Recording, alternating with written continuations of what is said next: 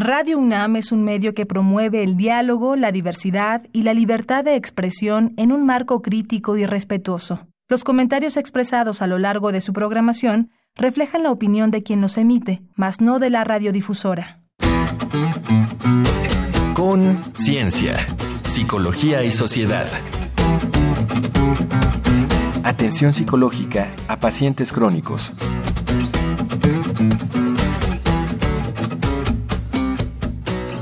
Muy buenas tardes, bienvenidos a Conciencia, Psicología y Sociedad.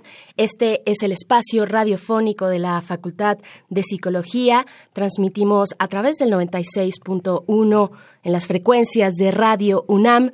Yo soy Berenice Camacho y comparto la conducción esta tarde con la doctora Mariana Gutiérrez Lara. Mariana, bienvenida. Qué gusto, qué placer estar en esta mesa esta tarde contigo. Igualmente, Berenice, un gusto estar con ustedes en este espacio universitario.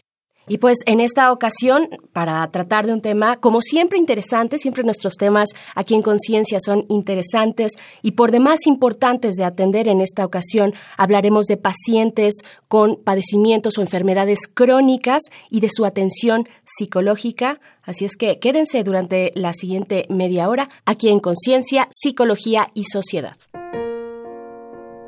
En décadas recientes, la esperanza de vida se ha incrementado a nivel mundial y con ella han aumentado las enfermedades crónico-degenerativas. Estas representan las principales causas de mortalidad en México. Los pacientes afectados por enfermedades crónico-degenerativas presentan a menudo manifestaciones depresivas, ansiosas y disminución del rendimiento en algunas funciones, y con ello mecanismos inadecuados de adaptación, sentimientos de soledad, frustración y agresividad. Tras el diagnóstico, su vida y la de sus familiares cambian drásticamente y los pacientes pasan por un periodo de crisis caracterizado por un desequilibrio físico, social y psicológico, experimentan dificultades para afrontar y ajustarse a la enfermedad. Es importante que el paciente sea informado con claridad y amplitud sobre todo lo relacionado a la enfermedad que ha sido diagnosticada, ya que al estarlo afrontará mejor la enfermedad será más funcional y presentará una mejor disposición al tratamiento. También mejorarán la atmósfera familiar, el optimismo para vencer el obstáculo y las relaciones médico-paciente. Para conocer los efectos en la salud psicosocio y emocional de los pacientes de alguna de las enfermedades crónicas que más afectan al mexicano y las ventajas que la atención del psicólogo aporta a su bienestar y al éxito de los tratamientos médicos, hablaremos hoy con el doctor Juan José Sánchez Sosa, profesor emérito de la Facultad de Psicología, investigador nivel 3 del Sistema Nacional de Investigadores y licenciado en Psicología por la UNAM, maestro y doctor por la Universidad de Kansas. Bienvenido, doctor Juan José Sánchez Sosa. Para nosotros es un gusto tenerlo el día de hoy con nosotros para hablar, como decía Berenice, de un problema de relevancia social. Yo creo que la pregunta obligada es justamente qué es lo que ha aportado la psicología al conocimiento y a la atención de los pacientes crónicos en nuestro país. Muchas gracias, me da muy especial gusto volver a Radio UNAM. Y en efecto se trata de un problema complicado y es un problema que está creciendo muy rápido. La psicología empezó a investigar cuáles son los componentes emocionales, cognitivos, de comportamiento, etcétera, relacionados con las enfermedades crónicas hace poco más de 40 años en el mundo. En México principalmente en hospitales públicos, la mayoría hospitales de enseñanza, se fue desarrollando la actitud de que se necesitaba complementar la atención médica con la atención de otros expertos porque se veía justamente que el, el problema que tiene un paciente crónico es un problema muy complicado. La vida le cambia en grande, le cambia de una manera muchas veces repentina, y prácticamente ningún ser humano está preparado realmente para un cambio de esa naturaleza. los conocimientos que se han desarrollado van desde cómo se deteriora el funcionamiento humano, cómo se deteriora la relación en la familia, cómo se deteriora lo que pensamos de lo que nos está pasando, cómo se deteriora el dolor emocional de sentirse enfermo, sobre todo una enfermedad que sabemos que no se nos va a quitar nunca y que si no la cuidamos de una manera más o menos apropiada, nos vamos a morir de ella. Y entonces lo que pasa con el paciente crónico es que no solamente le cambia mucho la vida, sino que lo toma totalmente fuera de balance. No está preparado psicológicamente para afrontar algo tan complicado.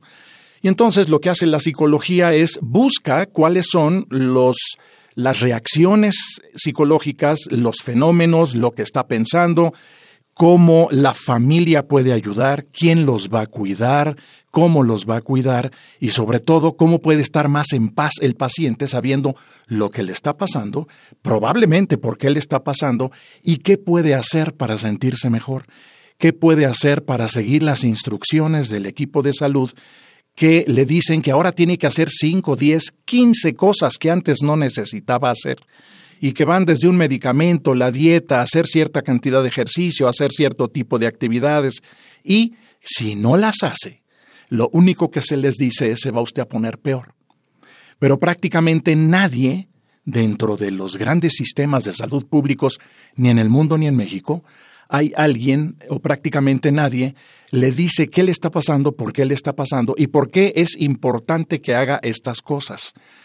Un sistema que está sobrecargado de pacientes, pues el médico tiene que ver 30 pacientes en 5 horas. Y entonces es muy difícil que use su tiempo en dar estas instrucciones, en dar este apoyo, etc.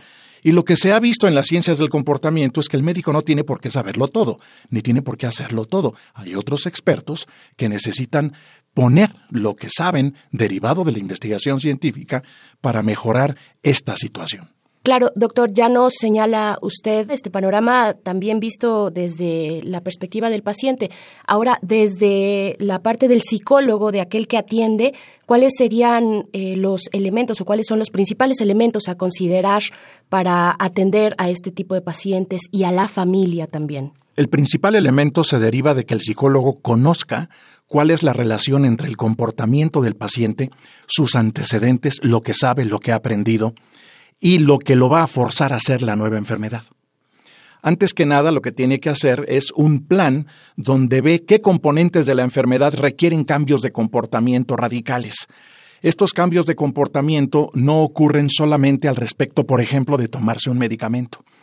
Tomarse un medicamento puede generar molestias adicionales de tal naturaleza que el paciente se siente peor, quizá no por la enfermedad, porque hay enfermedades que se sienten relativamente poco, sobre todo justo estas crónicas, pero que el medicamento le está creando una serie de problemas y esto afecta el que se lo tome y entonces dice me siento muy mal, no me lo tomo, y entonces la enfermedad progresa de otra manera. Ese es un ejemplo, pero como ese, Casi todos los componentes de la vida cotidiana del paciente, de su familia, de su pareja, se ven afectados. Y entonces el psicólogo tiene que revisar cuáles son las dimensiones que tiene que ayudar a cambiar para que el ajuste, esta, esta adaptación psicológica del paciente, de quien lo cuida, de su familia, de lo que pasa en su casa, ya no se diga si trabaja lo que pasa en su trabajo, sino que entonces lo que tiene que hacer es ayudar al paciente a ajustar ese comportamiento, esas convicciones, esas creencias que a veces están muy distorsionadas, esas reacciones emocionales que a veces son exageradas y lo, lo paralizan, tiene que ayudar a que esas, todas esas dimensiones adquieran un nivel manejable para la familia, manejable para el paciente y que eso se note en la atención que se le da en la clínica, en el hospital, etcétera. Por supuesto. Eh, doctor, seguiremos ahondando, profundizando en estos detalles. A menudo, cuando alguien es diagnosticado con una enfermedad crónica, pues hay personas cerca y si tiene la fortuna de que así sea eh, y se convierten en su cuidador principal. Poco se habla de ellos, así que los invitamos a que escuchemos algunas reflexiones de personas cuidadoras que nuestro reportero Uriel Gámez pudo entrevistar en el Instituto Nacional de Cancerología. Vamos a escuchar lo que la gente opina gente opina.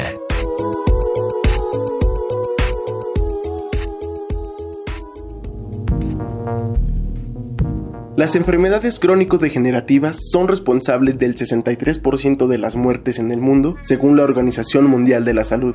Cáncer, diabetes, entre otras, no solo afectan a los pacientes, también influyen en sus ambientes laborales, escolares o familiares. ¿Cómo afecta a tu vida el diagnóstico de una enfermedad así? Escuchemos las respuestas. Soy Esther González, tengo 53 años y pues sí, sí nos afecta en verla cómo reacciona, cómo se pone de malita y entonces pues sí afecta a toda la familia la impotencia de no poderla ayudar. Nada más lo vivimos las personas cercanas, o sea, sus hijos. Soy María de Los Ángeles Torres Escandón, tengo 66 años. El cáncer siempre estuvo ahí, nunca me lo detectaron. Sí, te cambia el carácter, todo es como tú lo veas. Pero yo luego me pongo a pensar que hay necesidad de que yo tenga problemas con mis hijas o mis hijas entre ellas. Si yo me siento mal, trato de no mortificar. No es mi escudo detrás de la enfermedad para desgraciarle la vida a los demás. No, de la verdad no, eh. mi, vida es normal. Yo conozco gente que les den cáncer y se vienen hacia abajo y el chiste es reponernos y decir, no, pues yo le voy a echar ganas. Mi nombre es César Flores, tengo 33 años pues es un golpe emocional bastante fuerte. Creo que no se asimila tan fácil. Eh, cambia totalmente actividades, cambio de vida, todo lo que tenías planeado pues se ve reflejado más abocado a cuidar al enfermo. Creo que depende de cada posición que tenga la familia. Puede ser eh, la esposa, tiene diferentes formas de ver la enfermedad, los hijos, si en dado caso tiene nietos. En mi caso, como soy hijo del paciente, pues la verdad es una etapa emocional bastante fuerte por ver que tal vez el pilar de la familia puede verse vencido por esta enfermedad. Para Conciencia, Psicología y Sociedad, Uriel Gámez.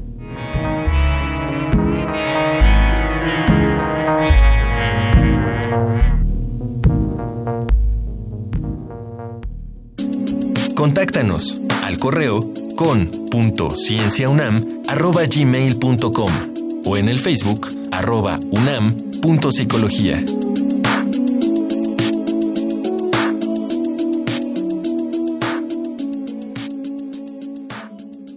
Gracias por continuar en sintonía aquí en Conciencia, Psicología y Sociedad. Atención psicosocioemocional a pacientes con padecimientos crónicos es el tema de esta tarde y estamos, continuamos con la presencia del doctor Juan José Sánchez Sosa, profesor emérito de la Facultad de Psicología. Mariana también aquí en estos micrófonos, pues escuchamos ya los, eh, las opiniones, los testimonios de aquellos cuidadores o cuidadoras que se encuentran pues a cargo de uno de estos pacientes, Mariana. A mí me gustaría que nos comentara cuáles son los resultados que ustedes han encontrado en relación a las variables asociadas con la familia y este tratamiento que usted ya nos estaba comentando que va a ser para toda la vida y tiene repercusiones a todos los niveles. En efecto, eh, históricamente podríamos decir que hace apenas 15, 20 años prácticamente no había investigación relacionada con el comportamiento de quien cuida a un paciente crónico. Y lo que nos estamos encontrando es que hay básicamente dos tipos de cuidadores, los informales y aquellos que reciben un sueldo por cuidar a un paciente crónico. Los dos tienen problemas, los dos desarrollan problemas, algunos relativamente importantes de naturaleza psicológica, pero claro que cuando vemos el contexto familiar y los antecedentes del cuidador informal, el que no recibe un sueldo por cuidar a un paciente crónico, es mucho más grave es mucho más complicado. Y es reciente, relativamente reciente, que la psicología de la salud ha estado poniéndole atención a cómo se deteriora el cuidador. Y lo que estamos viendo es que se deteriora de varias maneras. Uno primer, una primera es que empiezan a cambiar sus creencias al respecto de lo que podía ser en la vida. Muchos de ellos dejan de trabajar. Muchos de ellos cambian la forma en que percibían a su paciente enfermo antes y después de tenerlos que cuidar. Muchos de ellos eh, tienen esta sensación de pesadumbre, de no voy a poder con esto. Otros piensan, ¿por qué me tenía que tocar a mí? ¿Cómo es que alguien más de la familia no me está ayudando? Y todo esto se combina, acaba combinándose la parte emocional, la parte de las creencias o cognitiva y la parte de las reacciones emocionales. Y entonces esta persona empieza a involucionar, es decir, empieza a desarrollar problemas que acaban reflejándose, uno, en cómo cuida al paciente, cómo se cuida a sí mismo y cómo su vida se altera. Lo que estamos encontrando en las investigaciones es que hay en efecto formas de intervenir.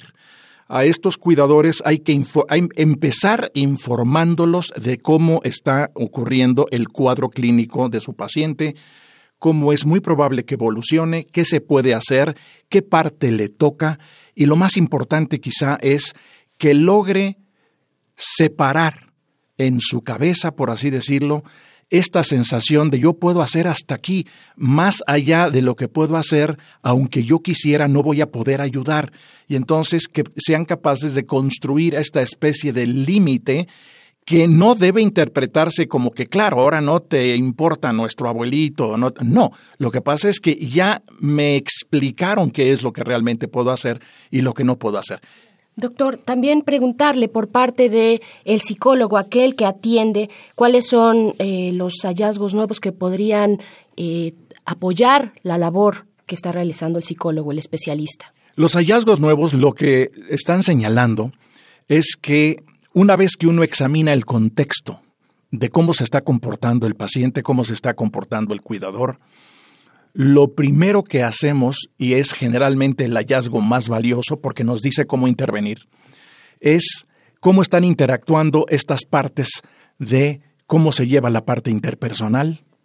Por ejemplo, en los hospitales los propios médicos pueden tener problemas interpersonales por una carga de trabajo excesiva, por un sistema que no da reconocimientos, por un sistema que está sobresaturado, porque los tiempos no responden a lo que necesita ni el paciente ni el médico. Todo esto genera una gran cantidad de estrés. Y este deterioro que vemos en los cuidadores informales en la casa puede verse muy de otra manera, pero también se puede ver en el hospital con los profesionales. Y lo que se sabe ahora, después de casi 25 años de investigación específica sobre el profesional cuidador, es que puede desarrollar esto que se ha llamado burnout o, tronar o quemarse. Y eso se puede diagnosticar de maneras relativamente precisas. Y ahora sabemos, por ejemplo, que esto empieza desde la universidad es decir, desde que están en la Facultad de Medicina, en la Escuela de Enfermería, etcétera, empieza a haber señales que nos dicen cómo es probable que evolucione y cómo hay que ir planeando una intervención más profesional. Claro, la planeación, palabra clave para poder atajar toda una situación tan compleja y de distintos ángulos. Eh, vamos a escuchar, les invito, doctor Mariana, vamos a escuchar algunos datos duros acerca de nuestro tema de esta tarde. Esto es un dato que deja huella dato que deja huella.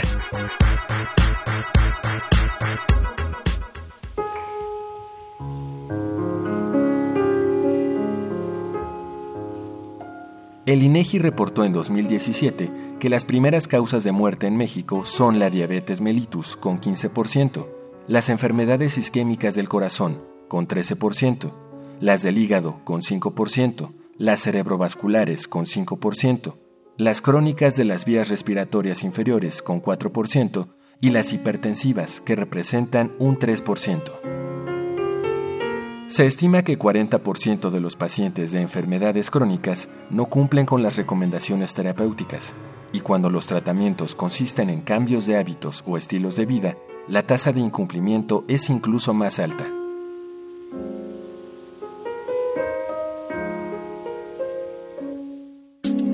Contáctanos al correo con.cienciaunam.gmail.com o en el Facebook arroba.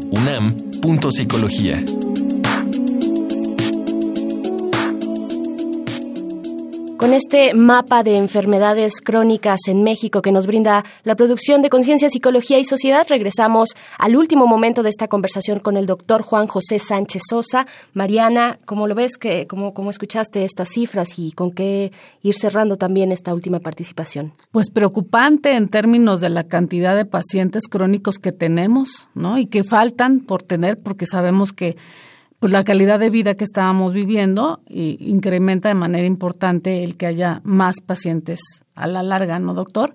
Una parte que me llamó mucho la atención es la falta de adherencia al tratamiento por las implicaciones que tiene, ya vimos, según usted nos contaba, para el propio paciente, pero también para la familia y para el sistema de salud, porque al final esto repercute también en que los médicos terminen quemados por el trabajo. Me gustaría que nos comentara entonces, doctor, cuáles son los retos a los que tenemos que enfrentarnos los psicólogos de inmediato, lo que más apremiante encuentra usted en este momento.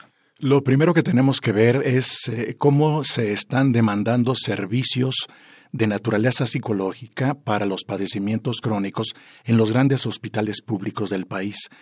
Eh, una de las cosas que el sistema ha descubierto es que el comportamiento humano es un componente central tanto de perder la salud como de recuperarla.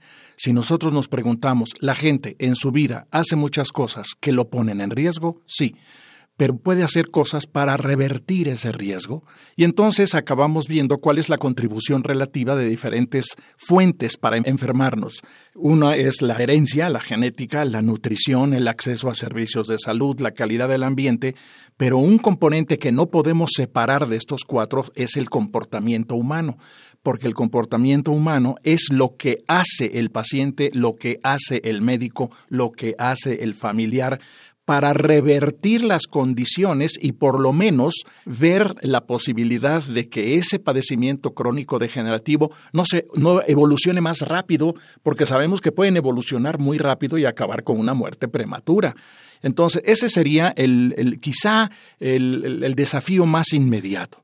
Y el segundo desafío es necesitamos formar expertos en comportamiento y salud que tengan la posibilidad real de intervenir en estos escenarios, de intervenir tanto en forma preventiva como en forma asistencial para revertir estos efectos. Claro, esto lo tienen que hacer las universidades y afortunadamente la UNAM lleva la delantera en este país en muchos de estos aspectos, pero todavía falta mucho por hacer y tenemos que conjuntar planes de estudio, políticas institucionales, etcétera, para que no nos pase lo que nos pasó con los padecimientos crónicos, que eh, no voy a decir que nos agarraron por sorpresa, lo veíamos venir desde hace 30 años, pero estamos llegando a un extremo donde ojalá estuviéramos mejor preparados para contender con esa demanda epidemiológica. Profesor, doctor, ha sido un placer tenerlo en esta mesa, en esta charla tan interesante de tantos ángulos que nos viene a plantear. Se nos ha acabado el tiempo ya, pero le agradecemos mucho la participación aquí en Conciencia, Psicología y Sociedad. Doctor Juan José Sánchez Sosa, muchas gracias, doctor. Muchísimas gracias a ustedes. Muchas gracias, Mariana. Pues nosotras continuamos hacia el último momento de Conciencia, Psicología y Sociedad. Vámonos con Reconecta algunas recomendaciones desde la cultura y desde el entretenimiento para abordar este tema con esos ángulos.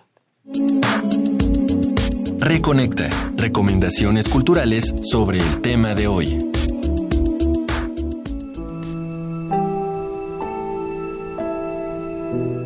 El apoyo social y familiar también puede contribuir a incrementar la ejecución de las prescripciones y a generar un mejor ambiente en el círculo cercano al paciente.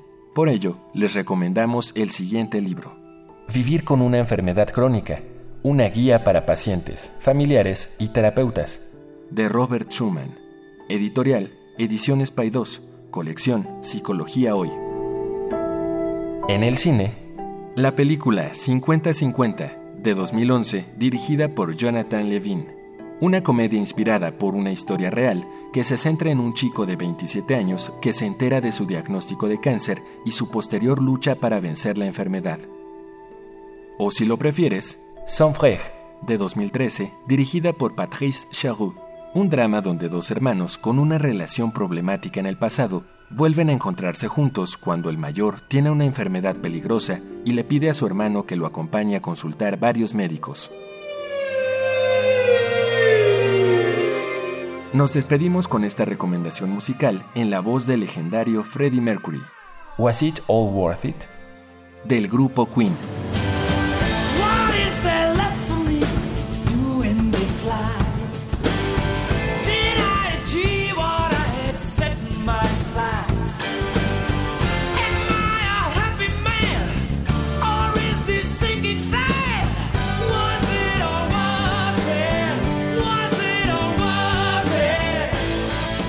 Llegamos a este último momento de conciencia, psicología y sociedad. Eh, doctora Mariana, ¿cuáles son tus comentarios acerca de pues este tema tan interesante? Pues siguiendo la canción que nos puso la producción, valió la pena estar este día con ustedes, tener la visita del doctor Sánchez Sosa. Creo que nos quedamos con la idea de la prevención, del trabajo que se está haciendo de manera muy fuerte eh, desde la Facultad de Psicología en diferentes espacios hospitalarios y de salud, pero de todos modos con la idea de que hay mucho todavía que, hacer. Y creo, yo me quedo con esa sensación, es que hay que trabajar prevención a todos los niveles, en todos los espacios, porque estamos expuestos todos a tener una enfermedad. Y la otra es el autocuidado. Me parece que es importante incidir con los chicos desde muy temprana edad que uno tiene que cuidarse, autocuidarse para también poder cuidar a otros. Muchas gracias, Bere. Gracias a ti, Mariana. La planeación, me parece, yo me quedaría con esa como palabra clave de esta, de esta emisión de Conciencia, Psicología y Sociedad. Nosotras nos despedimos. Muchas gracias a la producción de este programa, pero sobre todo y como siempre, gracias a ustedes que nos escuchan del otro lado de la bocina por permanecer en sintonía aquí en Radio UNAM. Yo soy Berenice Camacho. Nos escuchamos el próximo martes con más temas de la Facultad de Psicología. Muchas gracias y buenas tardes.